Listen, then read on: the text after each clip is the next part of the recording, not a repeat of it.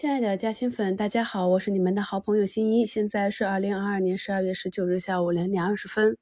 这个周末呢，在会议之后是出了很多利好。今天啊，早晨开盘前也是有不少看多的声音，很多声音都是看今天会出一根大阳线。而在这里呢，我们对市场做一个跟随，无论市场涨跌，我们持股的核心还是企业和行业的发展。所以呢，就是按照。我们中长期持股的口诀：大跌大买啊，大涨大卖。在本轮啊上涨的顶部区域啊，三二零零到三二五零上方这个区域，我们按照技术去减仓。那么接下来看一下是否能够守住这个缺口。今天这一根长阴线看起来有点吓人，但是在图形上呢，与十一月二十九日那根阳线形成了一个对称。我们的上证呢，最低是目前三一零二点六四。这个点位呢，离五周线啊三零九八到三零九五也是越来越近了。如果呢今天能够一步跌到位，而你持仓的个股呢基本都扛住了，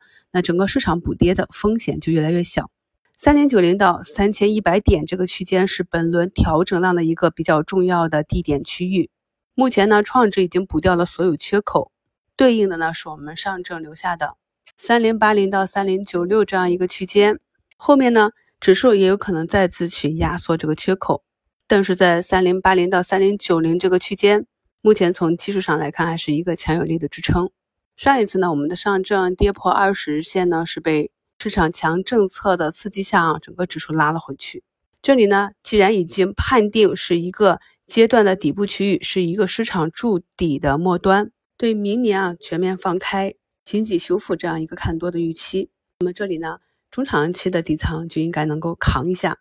因为呢，从逻辑上来理解啊，我们疫情刚刚放开，很多数据不明，我们正在经受着第一波啊这个阳性的冲击，而这种冲击啊，显然的大概率的会一波一波冲击力会减弱，所以当下啊，当前以及接下来一两个月应该是未来很长一段时间里最糟糕的时期。那如果是中长期建仓的话，当然是埋在啊最糟糕的。砸出来的坑里啊，然后等待整个市场和经济慢慢的修复。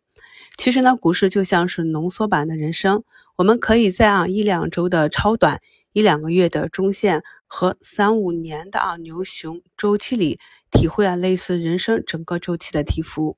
如果啊运用得当，股市的经验呢，也可以帮助我们更好的提升人生，不仅仅是财富，更可以是思想和认知层面的。近几日啊，科创板的成交额啊是明显的萎缩啊，每天只有三百多亿。这里的走势呢，很像是啊，继四月二十七日、十月十二日啊两个底部之后，要走出一个三重底的形态。截止到目前，科创板的成交额仅有三百四十二亿，是一个缩量的形态。那么至于这波寻底呢，是再会放量下砸出一个恐慌盘，还是就此止跌？我们边走边看就好啊。中午的时候，在股市加权签跟大家发布了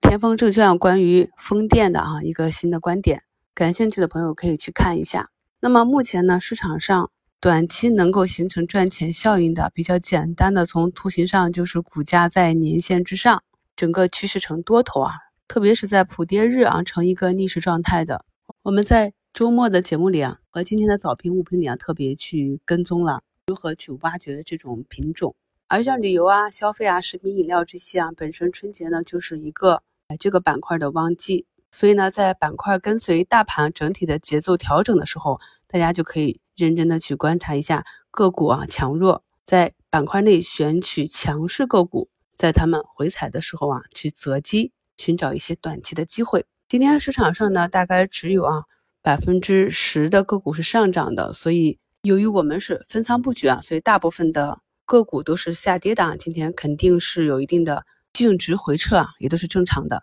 那像今天啊，各个板指都下跌了百分之一到百分之二这样的深度。如果你是有板指定投的计划，像今天这种下跌呢，就是符合加投指标的。今天呢，从指数和个股的图形上来看，其实呢已经算是砸出恐慌盘了，但是量能呢没有有效的放大。不知道是最近大资金都阳性休息了，还是？昨天熬夜看了世界杯的决赛，今天都在休息啊。总之，今天这个市场整体的下跌呢是有点超预期了。但是看了看自己手中的持仓啊，再去看了看个股的走势和基本面以及成长的逻辑分析啊，并没有发现什么问题啊。所以呢，小阳小阴的就没管它啊，大涨的就减一点，大跌的呢就顺势加一点，继续呢以持仓为主啊。目前呢，前期的啊中药、疫情药龙头引领药业已经三个亿封在跌停板上了，在它成交量过百亿。在高位去震的时候，我们就提示过风险了啊。像引领药业、中生药业这种，